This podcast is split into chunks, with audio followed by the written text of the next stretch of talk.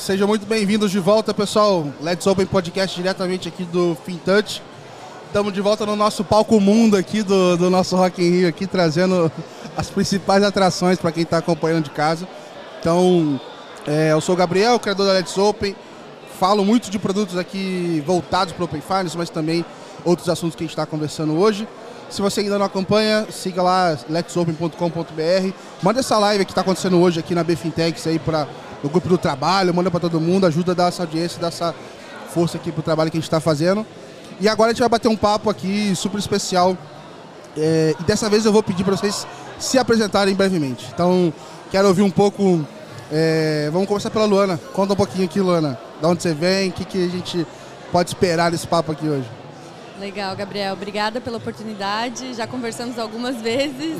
É, estamos juntos no GTUX do Open Finance, então para me apresentar eu preciso falar sobre o Open Banking, Open Finance, né? explicar um pouquinho para o pessoal que está ouvindo que não conhece. Então existe um projeto do Banco Central que é autorregulado, então ele é feito pelas instituições financeiras, por todo o sistema financeiro nacional e tem uma estrutura de grupos técnicos, né, com pessoas de todo tipo de empresa, inclusive do Serasa também tem gente lá é, e é dividido em seis cadeiras.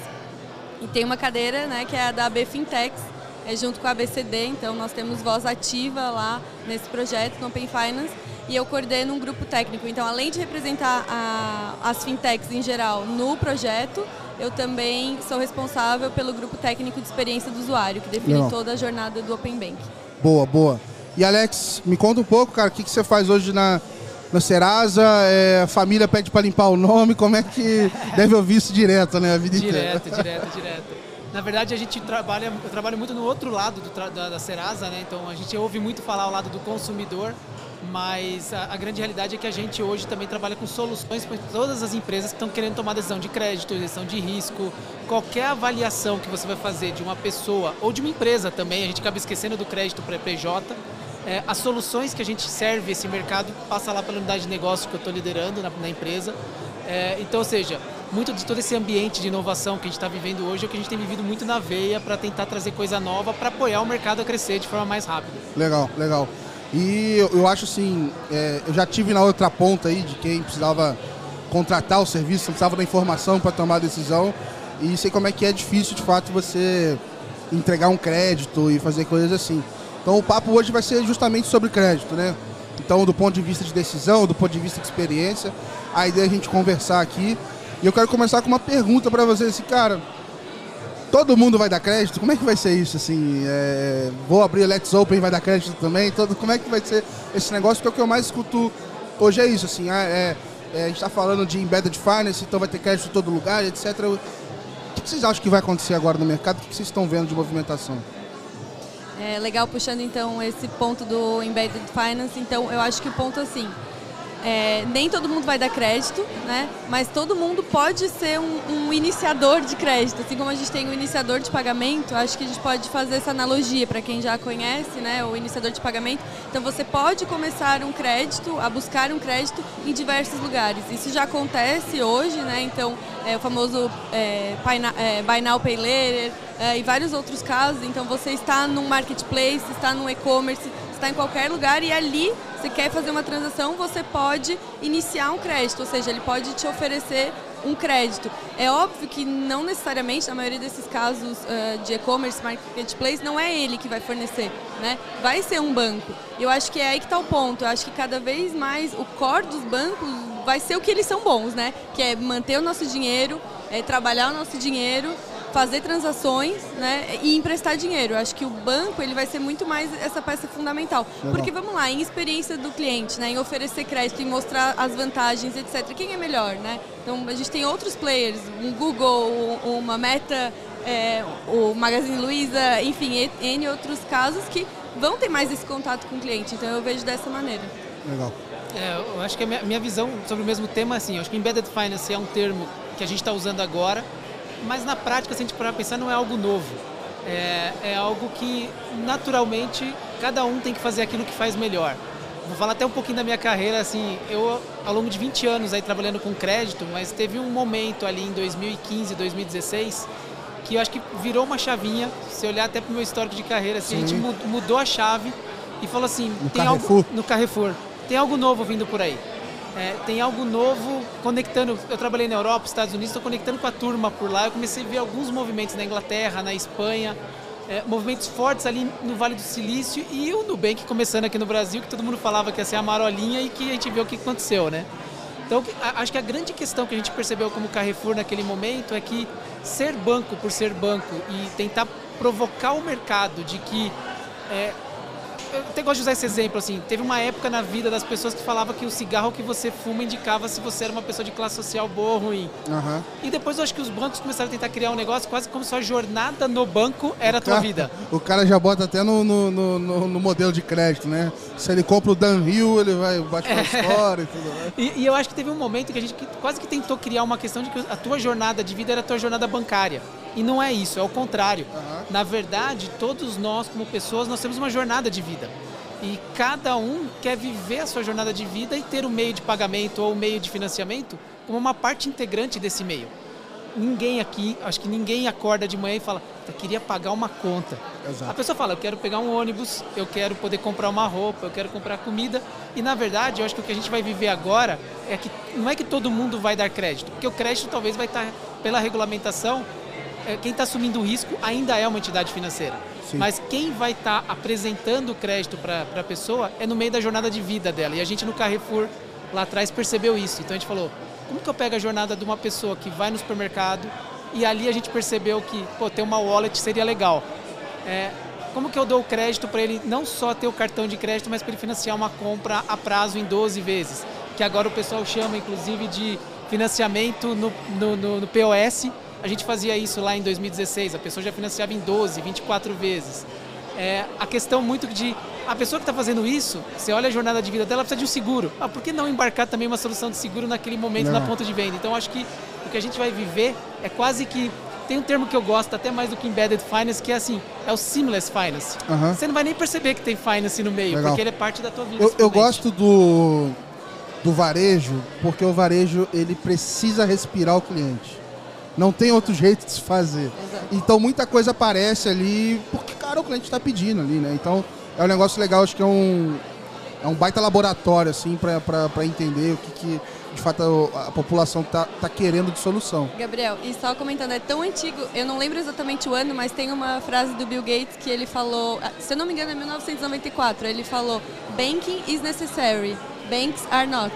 Então uhum, é, isso, é isso, que a gente precisa, e é muito antigo mesmo, a gente já vive isso, né? Agora está se falando e tudo. Faz mas total. o que a gente precisa é dos serviços financeiros e não do banco em si, né? É engraçado que nesse período que você falou, 2015, 2016, é, eu li um livro lá, acho que foi mais para 16 para 17, quando eu entrei no Itaú, que era, era um livro do Brett King que falava.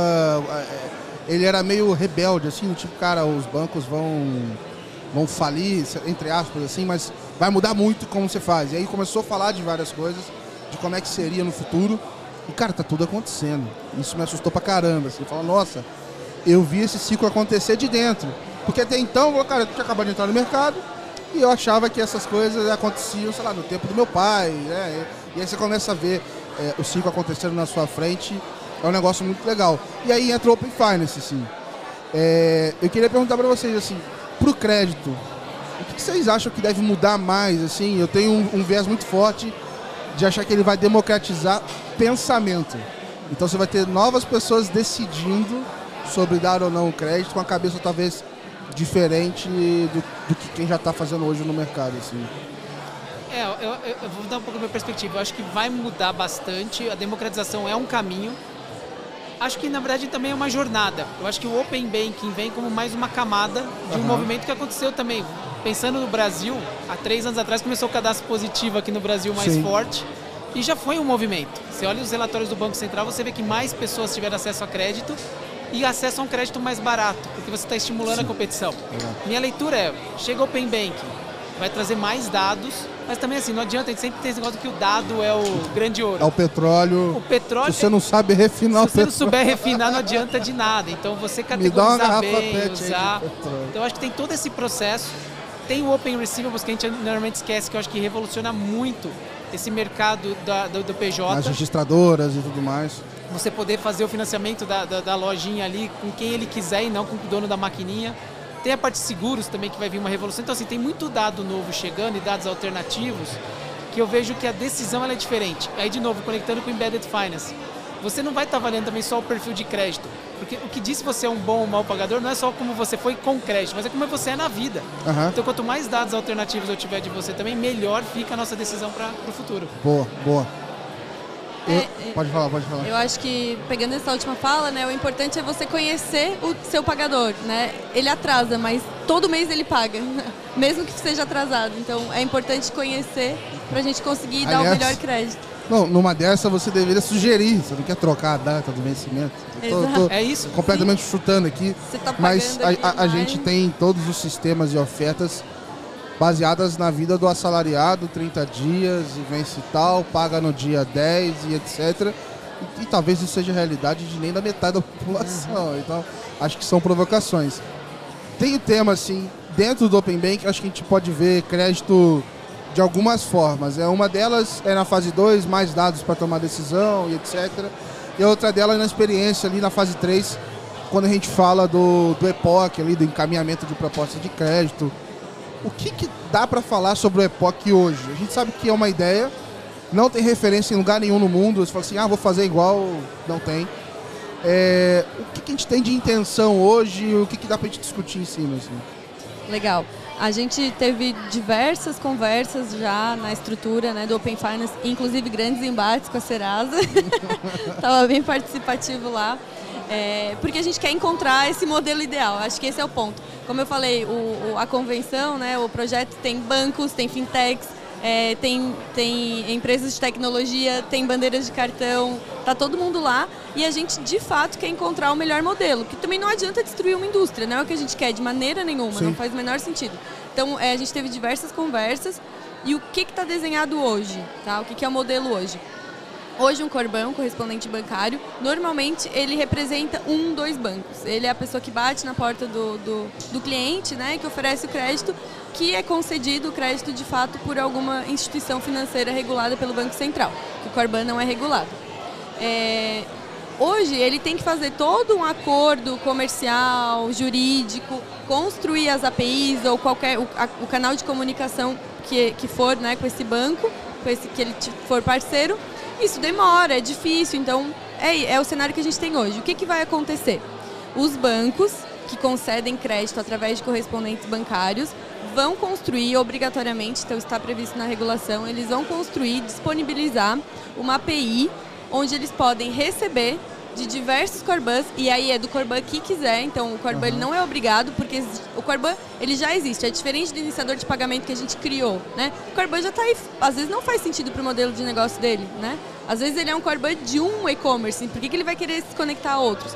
Mas o Corban que quiser, ele vai poder se conectar com diversos bancos de uma maneira muito simples, rápida, fácil, e dessa forma ele vai coletar a informação do cliente sobre o crédito que ele quer repassar essa informação como um pedido de crédito para diversos bancos e o banco que quiser que tiver interesse naquele usuário vai poder devolver por essa, essas APIs também a oferta de crédito para que o cliente possa escolher qual é a melhor opção para ele. Uhum. Legal, legal.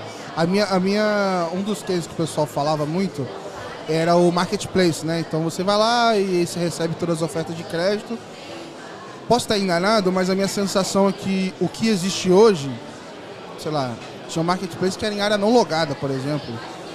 Ele tem uma resposta que eu acho que não é a mais personalizada do mundo, né? Porque ele já vem, né? Não, ele não consegue puxar toda a informação certinha. É, seria até perigoso, né? Você ficar lá batendo um robozinho com o CPF de todo mundo e, e vendo o resultado. É, você acha que talvez o Epoch pode avançar nisso? Ou se a gente vê alguma coisa diferente com... Porque para mim, assim, o que é o ideal assim, do Open Finance? É você melhorar é, a tempestividade, ser rápido e personalizado. Que para mim seria o, o, o, mundo perfeito, né? É, mas eu sinto que ainda tem uns tem trave, com certeza, mas é, pensando na estrutura mesmo. A gente teve muita, muita discussão sobre esse tema, tá? E a gente acredita que isso que você falou ali, a gente chama de simulação. Então as simulações elas vão acontecer, porque dificilmente o usuário no principalmente no marketplace de, de crédito, diferente se você está comprando alguma coisa que é um crédito rápido ali, isso uhum. é uma coisa. Mas no marketplace de crédito, as simulações elas vão continuar existindo. Essa é a minha visão. Ainda tem algumas divergências, até não sei qual é o ponto de vocês lá querer ouvir. Mas o que a gente falava é que a simulação ela vai continuar acontecendo para o usuário ter uma noção. Poxa, eu quero tanto, eu consigo alguma coisa ou o meu, meu o meu nome não, o meu CPF não me deixa nada, não possibilita uhum. nada. A partir disso, aí sim ele vai para uma oferta mais personalizada. Eu, eu adoro aqueles carrosséis para ficar subindo e descendo para ver se, quanto fica e tal, para ficar mexendo. É, eu, eu, eu vejo que também assim, cada vez mais a população vai ganhar maturidade de entender que ela, primeiro, ela é dona do crédito dela, não é instituição financeira, ela é dona do dado dela, ela é, ela é dona do momento dela ali. Eu acho que vai ter diferentes tipos de crédito. Você vai ter um crédito que é um crédito intempestivo ali, que você chega na hora ali e fala, estou comprando na loja, quem vai me oferecer o maior crédito? Acho que Buy Now Pay Later vai vir ótimo para isso, ainda mais pela discussão, quando a gente pensa que você tem quase 70 milhões de brasileiros hoje inadimplentes, que você pode fazer com essa população que às vezes não está acessando um crédito que é o crédito para ter uma linha de crédito? Ela pode pra, ter uma crédito para transação. Cria uhum. o histórico dela de crédito pagando cada uma das vezes. Vai ter simulação? Vai, vai ter simulação para aquele cara que você já está falando que ele está pegando um crédito mais de longo prazo ou uma linha de crédito, ele vai simular, ele vai brincar. E aqui eu acho que entra uma questão muito forte de gamificação. A gente tem discutido isso muito lá na Serasa de gamificação, que é como que você começa de uma forma mais leve, trazer para as pessoas a ideia de que ela pode estar negativada, mas se ela tiver uma melhor educação financeira, ela vai entender quais são os passos que ela tem que dar para que ela possa melhorar o score dela. Sim. Ou para ela poder acessar o um melhor crédito. Imagina esse momento que a gente está brincando hoje só com a simulação, no sentido de, ah, posso mais aqui, mais, menos aqui. A gente poder discutir de repente, Gabriel, com os dados que nós temos hoje, você teria esse crédito tem mais essa lista de dados que são seus que você pode liberar para eu contemplar no teu estudo. Open Banking, alguém que tem uma lojinha, uhum. um dado pessoal e cada dado que você vai tua conta de, a gente está agora no positivo falando da conta de telefone, a, a conta de, de, de, de energia elétrica, uhum. de água. Cada dado que você der o consentimento, eu posso ter o um melhor assessment do teu risco e o assessment da tua renda. Sim. Juntando isso, pode ser que falar, ó, com esse dado a mais você ganhou mais esses pontinhos aqui, legal, você pode legal. ter acesso. Acho que isso vai ser cada vez mais legal. normal. E também ajudar na educação financeira, né? Depois de ter acesso a esses dados, olha, seu score está baixo porque isso, tem isso, esse, isso. exatamente, tem esse ponto. Vamos melhorar esse score Justo. fazendo tal economia, isso é, é categorização algo... de, de, de, compras, etc. Isso é algo que me preocupa, assim, né? É... Às vezes a gente brinca aqui, eu sei que não é 100% verdade, mas esses extremos ajudam a entender que assim, a gente dá crédito para quem não precisa do crédito, assim, em termos gerais, né? Porque o cara que tem um score muito bom tem lá a oferta de crédito. E aí, enfim, tem lugares que ele paga até mais barato por isso, enfim, tem uma uhum. série de coisas. Mas assim, eu queria aproveitar ainda o espaço do, do, do Open Bank e aí, Alex, entender o seguinte. É, a gente tem discussões mais teóricas, né? Então, de papéis e tal. Qual que é o papel do birô dentro do Open Bank, né? Um birô tradicional e como é que ele pode ser assim protagonista disso, né? Porque se a gente para aqui Open Banking, até ontem, cara, se falou de dados, está falando dos birôs, são, né, é, é, o player que é, se a gente for, fala né, que o dado é o novo petróleo, é a Petrobras. Então o que, que muda para vocês dentro Legal. do Open Finance? É interessante que a gente vem passando por isso desde o momento do cadastro positivo. Eu cheguei lá nesse momento. Agora vai ter mais dados, vai perder relevância. Na real, eu acredito que assim, a discussão é a mesma que eu falei do Carrefour. Uhum. Você tem que agregar valor. Se você ficar num mundo que você pensa que só é dado, eu só entrego um relatório de crédito, de nada adianta. No momento que veio positivo, pelo menos sobre a minha gestão lá, o que a gente fez? A gente tem que ter o melhor score para crédito. A gente tem que ser o score de referência. A gente trouxe um score tão melhor do que a concorrência agregando analytics que hoje 85% do crédito concedido no Brasil passa por uma decisão com a gente lá. Legal. legal. Isso com fintechs vindo. Há dois anos a gente falou, a gente precisa se adaptar, é muito do nosso mote hoje. Como a gente se conecta ao mundo das fintechs para ver as tendências, porque uma coisa que a gente tem sendo Serasa no Brasil é fazer parte do grupo Experian globalmente, que é uma baita empresa de inovação, está sempre dois, três anos na frente. Então, exemplo do que a gente está fazendo. A gente acabou de lançar há duas semanas o Biro de Bainal Peleira nos Estados Unidos. Que maneiro. Que é basicamente a gente poder, num primeiro momento, ajudar as empresas que vão dar um crédito de menor valor e que ela vai ter que tomar uma decisão para uma transação em maior volumetria, como a gente adapta o modelo comercial para atender essa demanda? A gente adaptou. Como a gente guarda esses dados também para transformar em analytics e retornar para o ecossistema? Alimentar novamente. É, Open Banking.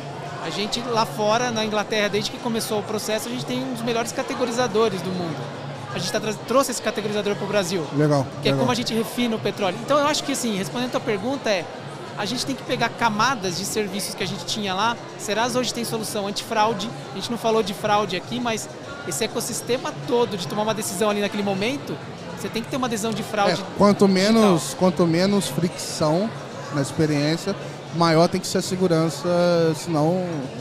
E, isso virou, é, é, isso, isso virou um norte pra gente muito assim. Como a gente pega todo esse capability de dados, soma a analytics e soma a novos modelos de negócio e atender Open Banking, Open Finance, Open Receivables, Buy Now Pay, como a gente está um passo à frente para criar soluções e apoiar o mercado. Por quê? Você não vai querer conectar com 10 empresas para poder abrir a sua fintech. Uhum. Se você puder ter tudo numa empresa só, sim, faz sentido. Faz muito mais sentido. E é isso que a gente está observando Legal. agora. Eu queria entender um, um pouco, por exemplo, é... sei lá, da oportunidade que vocês têm, não sei como é que em outros países, mas aqui vocês têm uma marca B2C, B2C muito forte, né? É, muita gente vai lá ver como é que tá o score e tal. É... E beleza, ao mesmo tempo vocês não estão oficialmente no Open Finance, porque aqui a gente tem essa questão de para você estar tá no ecossistema, você tem que ser uma instituição financeira e tal. Cara, o que, que dá para ser feito assim, né? Então, ah, tem um, o, o, o PFM, Serasa, o que, que vocês pensam dentro do que você pode falar, mas assim, porque também é mais informação para enriquecer o que vocês fazem, né? É, é uma coisa que deu para perceber desde o início, quando a gente começou a analisar o Open Banking, é que como a gente não faz parte do sistema, a gente não pode guardar esse dado. Mas o que, que a gente tem de muita diferencial para o mercado? Os melhores scores do mercado hoje são nossos.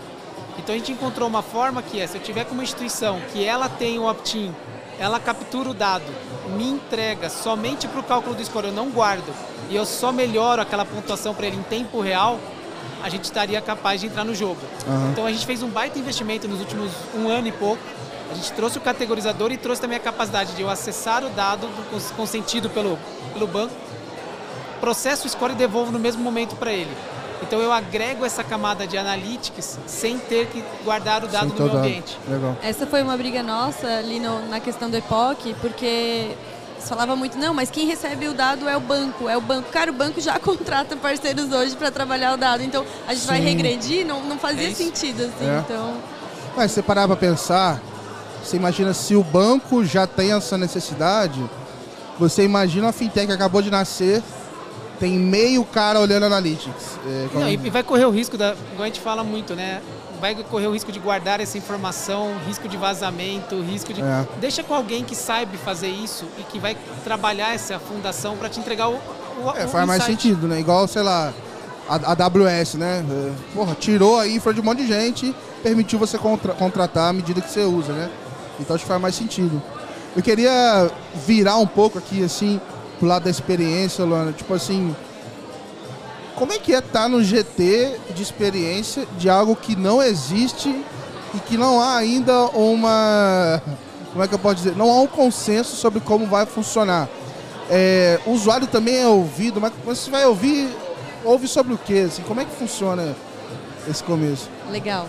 É, bom, nossa referência é UK, né? Então, a fase 1, fase 2, compartilhamento de dados, até a iniciação de pagamento a gente tinha referência.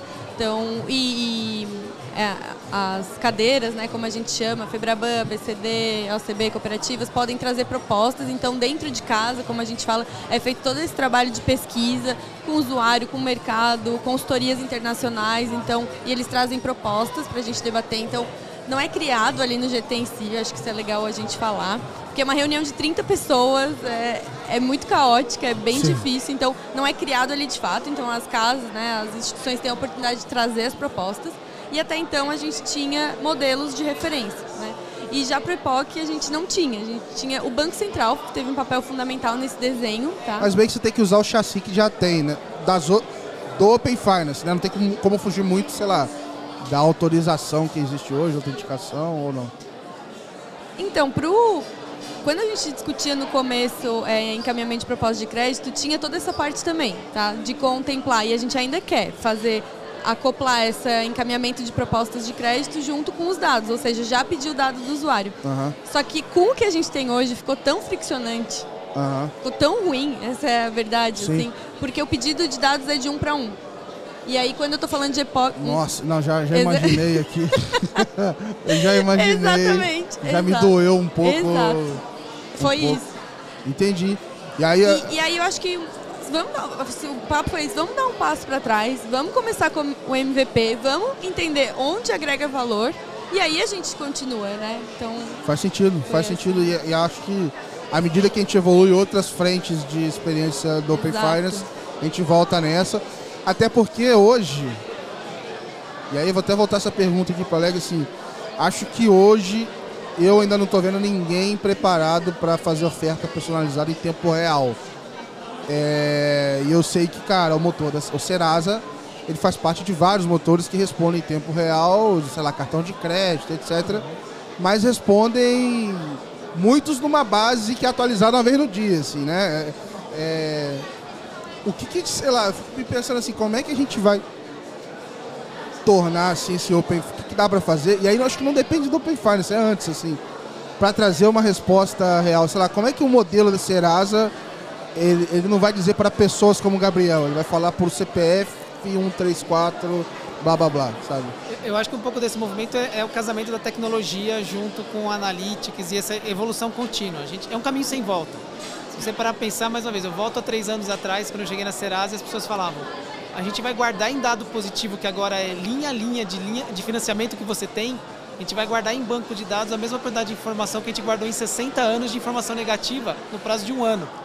Então foi um boom de processamento absurdo. Imagina que agora a gente vai para um movimento que é por transação da, da pessoa.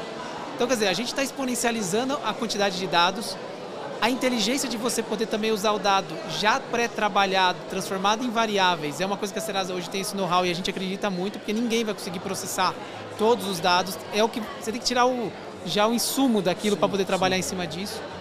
Acho que a tecnologia, tanto a gente não está pronto, não é só pela tecnologia de processamento. Eu acho que tem a de comunicação. 5G acabou de começar. É, você tem espaços aí que para a pessoa poder ter uma experiência sem fricção e com todos os os dados passando por ali, vai levar um tempo. Tem um outro passo que eu acho que é importante também. Eu queria trazer mais dois pontos. Primeiro, aqui no Brasil a gente ainda tem precificação e valor de produto pela pelo cartão, né? Pelo, é pelo produto. Ah, se você tem o cartão Platinum é esse preço, se você tem o cartão tal. A gente não tem ainda o preço por pessoa. E eu posso dizer que nisso a gente está atrás, porque há 10 anos atrás, quando eu saí de Portugal, que eu estava trabalhando por Barclays na Europa, cartão de crédito como um todo, a gente já tinha preço por CPF, por, por código fiscal. Então, assim, Legal. se você usasse o cartão do Citibank lá na Europa e eu usasse, a nosso cartão era igual, mas a taxa que era cobrada de mim era diferente da sua, porque É, tinha um eu- preço por pessoa. Eu ouvi a seguinte frase ontem, é, a gente batendo um papo assim com a, com a Ellen, que, que apresentou hoje aqui lá do, do Reino Unido. Ela falou assim, lá em Londres, lá no Reino Unido, cara, é caro ser pobre. Porque o negócio assim, já que você tem mais risco, o preço do, do, É do é muito maior do que. E aí o cara que é rico, ele paga menos pelos juros. É. E, E eu aqui- falei com ela, aqui não, o preço É é igual, produto. muda só o limite. É isso, então eu acho que a gente vai ter que ter. Tem alguns avanços. Um avanço de mais informação de renda. A gente fala muito de dado transacional, mas não fala da renda e a capacidade de pagamento da pessoa. Aham. Acho que se as pessoas começarem a olhar mais a capacidade de pagamento associada ao risco de crédito, vai permitir dar um preço por pessoa para aquele tipo de compra. Então acho que a gente vai maturar isso bastante. E aí eu vou voltar naquela frase que diz que a gente talvez precisa do serviço financeiro, mas não precisa do banco. Aham. Mas uma coisa que a gente não pode correr o risco, eu acho que é um risco que de alguma forma o ecossistema correu aí nos últimos dois, três anos, é olhar a oportunidade de tanta jornada que é mal atendida de crédito, e o Brasil é um mercado que naturalmente tem demanda por crédito, e sair dando crédito. E só olhar a linha do total de, de crédito concedido. A PDD vem, a inadimplência vem. Então, eu acho que os fundamentos do crédito, de olhar e falar como eu faço uma boa análise, um bom análise de score, de fraude, de risco, ela é importante nesse É, momento para não cair na tentação. Tem vários unicórnios aí fora que estão mostrando isso, que, cara, crédito não é brincadeira. E aí. E no Brasil tudo é potencializado. É, e, e aí É eu até isso. falo assim, eu sei que tem muita fintech que vai assistir, vai consumir isso aqui, cara, não menospreze o que é da crédito. Eu já, eu já passei por fintech, já passei por banco e vi que tinha uma certa rixa, ah, a galera do banco, não sei o que, cara. Se tem uma coisa que o banco sabe fazer é dar crédito. Não se dá 25 bi de lucro no ano brincando. Então, assim, tem uma complexidade. É óbvio que você tem muita oportunidade para melhorar o que é feito, mas, cara, você sair na rua, tomar uma decisão de você botar o dinheiro na mão da pessoa e deixar ela sair com aquilo ali, cara, não é Mas, fácil. mas cara. até fazendo, acho que um- uma história, o que, que aconteceu muito diferente, que a gente pegou isso há um ano e meio atrás. É, a gente percebeu conversando com as fintechs que elas entendiam que a Serasa não era para eles. Ah, é caro, não é adaptável tal. A gente falou, tem que mudar isso. Então a gente adaptou o modelo comercial, Maneiro. adaptou a forma de entregar, reduziu o contrato, adaptou tudo. E a gente começou a olhar todas as soluções, desde a aquisição de crédito até cobrança, e falou, vamos fazer esse pacotão, passando por fraude, Legal. gestão e tal. Legal. Vamos botar na mão da galera para eles testarem. Porque acho que a mensagem importante, que eu acho que esse é um papel da Serasa também, é ajudar o mercado a crescer, mas crescer de forma sustentável. Então, Legal. assim, a gente está com a galera lá que tem know-how de banco de anos. Então, como a gente dá isso daí de uma forma de em forma de serviço para as fintechs poderem crescer e elas verem que a Serasa é para elas e elas podem crescer junto. entendeu? Legal. E vocês soltaram uma pesquisa lá que vamos ter mais 94 bi de crédito nos próximos 5 anos do Open Finance. Como é que vai ser isso, assim? O que, que você pode contar pra gente? É, na verdade, se você olhar o cadastro positivo fazendo uma linha de tendência normal, cada vez mais com acesso a crédito, isso já é natural. A gente tem um crédito que provavelmente o Brasil não percebeu muito que o potencial do, do- do cadastro positivo nos últimos três anos, que ao mesmo tempo do- do- disso aconteceu uma a recessão, pandemia, pandemia, nossa. guerra. Então, assim, a gente naturalmente nos próximos 4, 5 anos vai ter um mercado melhorando e podendo já tirar vantagem de um dado que já está aí. Tem um segundo pedaço que eu vejo que é- é legal levar para a galera também que está aí nas fintechs pensando. É uma receitinha de bolo de quem trabalhou em banco muito tempo. É custa caro trazer cliente para dentro. É muito mais barato mantê-lo. E o Embedded Finance traz muito esse conceito. Assim, é, não fique fazendo custo de aquisição várias vezes. Pega esse teu cliente e começa a aumentar o, o customer value, ali com, aumentando a proposition que você está entregando e botando mais solução para dentro. E aí, nesse sentido, é, muito da galera que saiu dos bancos tradicionais estava acostumado a falar, eu uso o Biro para tomar a decisão no momento de dar o crédito e depois eu faço o meu score dentro de casa, porque eu conheço o cliente. Na verdade, com o cadastro positivo e todos os dados que estão vindo agora, na verdade você não vai saber tudo do cliente, porque o único lugar onde você tem todas as linhas de crédito e o behavior da pessoa no mercado como um todo, acaba sendo no Biro com o cadastro positivo. É, e no máximo você mantém o que você já oferece. Você não consegue melhorar a oferta se não Isso. tiver. Você poderia melhorar cada vez mais. E até trazendo um ponto final aqui que eu acho que é interessante, Open Bank. É só para todo mundo trazer isso na mente. A gente já falou isso algumas vezes. Você não vai saber se o cliente só te deu opt-in, ele tem quatro contas, só deu opt-in para duas. Sim. Quando eu cruzo lá na Serasa com o cadastro positivo, eu sei que ele só te deu duas. Eu brinco com o pessoal que eu falo o seguinte, falo, irmão, você pegou, você pegou o consentimento, primeira coisa, você vai ver se a conta tá vazia ou não, vê se ele tem liability, tem dívida, bate no SCR. Aí você vê o percentual da dívida versus SCR para saber se é a conta principal dele ou não. É, Corre atrás do outro mas consentimento. mas, mas for é um A gente lá tá fazendo essa- esse produto nosso de Open Bank que a gente tá olhando, a gente fala inclusive quantos por cento do, do crédito ou das linhas ou das, das contas ele colocou ali. Faz muito sentido, Boa, faz muito muito sentido. E assim, eu tenho inspirado muito no. Eu go- gosto muito do modelo lá da Coreia, enfim, que eu acho que isso vai chegar no Brasil em algum momento, que ele tem a, a identificação digital muito forte. E aí você consegue lá dentro dar esses consentimentos para esse. É como se fosse um certificado digital, só que PF. E aí, se você chega numa empresa nova, ao invés de você ir um por um e tal, você conseguiria levar. Ah, eu marco, quero esse banco, esse não, esse não, e você poderia fazer. Isso facilitaria todo mundo. eh, Né? A, a, a fintech, o próprio piloto, se em algum momento você pega, recebe esse dado, facilitaria. E acho que isso entra aquela questão que a gente falou de fraude, de, de melhorar ali a, a, a fricção para poder fazer o processo. Porque não sai da minha cabeça o case de eu chegar lá e eu vou fazer, eu quero fazer o financiamento imobiliário. Qual é o melhor? Alguém consegue me responder isso? Pode estar bom, não precisa ser na hora, um dia útil, pelo amor de Deus. Eu não quero entrar em todos os sites e ser torturado e tipo por todos os se processos de você venda. tiver um bem pra dar em garantia, aí fica mais. compl- Era pra ficar melhor, mas fica pior. né? Entendeu? É, Eu, eu adoraria fazer isso, tipo assim, adoraria essa história de entrar numa área não logada. Falar, cara, tá aqui os meus dados, me faz uma oferta aí, de repente eu migro. Eu saio do banco que eu tô e vou pro seu. O que, que você pode fazer por mim? É Se vier é- uma proposta que eu, se, se eu leio que a proposta é para o Gabriel, cara, tem um poder imenso. Não precisa nem ser a melhor financeiramente, mas Eu acho que um, um- um caso, assim, meus pais têm comércio, né? E eles usam muito o giro, né, do, do banco deles. Por quê? Porque é o que tá ali, que tá fácil. De longe não é o melhor. Então, aham. assim, como que a gente vai levar pensando em PJ, que a gente tá falando muito de PF? Mas por que, que ele não pode olhar? E aí, claro, hoje é um banco, mas se ele usar um RP, Imagina um ERP usando Embedded Finance, poder mostrar o giro da, da sua conta é Exato, essa. exato. Mas eu consigo te mostrar esse, esse, esse e ter a mesma facilidade de contratação. Isso seria incrível, né? Exato. Pessoal, eu já peguei aqui um baita tempo de vocês. Quero agradecer mesmo aqui o tempo pra gente bater esse papo. Tenho certeza que foi muito rico, o pessoal gostou. E eu queria deixar aberto pra vocês deixarem a mensagem final. Já pode mandar um salve pra câmera e fazer o jabá, agora, agora é a hora. Bom, acho que para quem está ouvindo e ainda não é associado da BFintex, o primeiro convite é para se associar. Não precisa ser regulado, não precisa ser grande. É, tem muita gente que tem essas dúvidas, não paga nada. Temos os mantenedores. Tem que, estão ser aqui. exatamente uma fintech? Tem. Qual é a tem, definição? é, tecnologia aplicada a serviços financeiros. Ele é bem Tá bom. amplo, tá? Ah, mas por exemplo, minha empresa faz identidade digital. É aplicado no onboard do serviço Sim, sim, Entra. sim, sim. Análise de dados. Agora teve uma que veio me perguntar, Boa. faz análise de dados. Se é para o serviço financeiro, Legal. sim, sim. É, ela fazia, inclusive, com ah, dados de aeroportos, de Wi-Fi, agora vai entrar.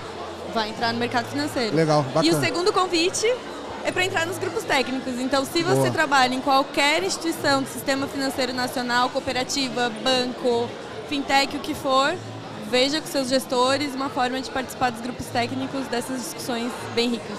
Boa. E ajuda a gente a achar uma saída para esse EPOC aí. né? Não, na verdade, eu queria agradecer primeiramente. Acho que é super prazer estar aqui com vocês, poder bater esse papo. Acho que a primeira, primeira sessão que a gente está junto aqui com a Serasa, estando junto com a Bfintex, né, agora como mantenedor. É, o que eu queria fazer de convite para a turma é a gente vem apoiando esse trabalho de construir junto coisas novas. Acho que mudou muito esse mindset na Serasa de vamos construir só e empurrar para o mercado. Então, a gente está vivendo nesse momento dois movimentos que eu queria convidar a galera aí para participar com a gente. O primeiro é, a gente fez um pacote de soluções para fintech baseado no que a grande massa pedia.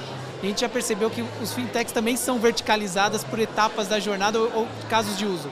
A gente está numa segunda fase agora, ouvindo as fintechs para a gente poder começar a construir solução nova. Então imagina você poder acessar o poder de dados, analistas laterais e falar, eles podem desenvolver uma solução para mim. Está ao alcance.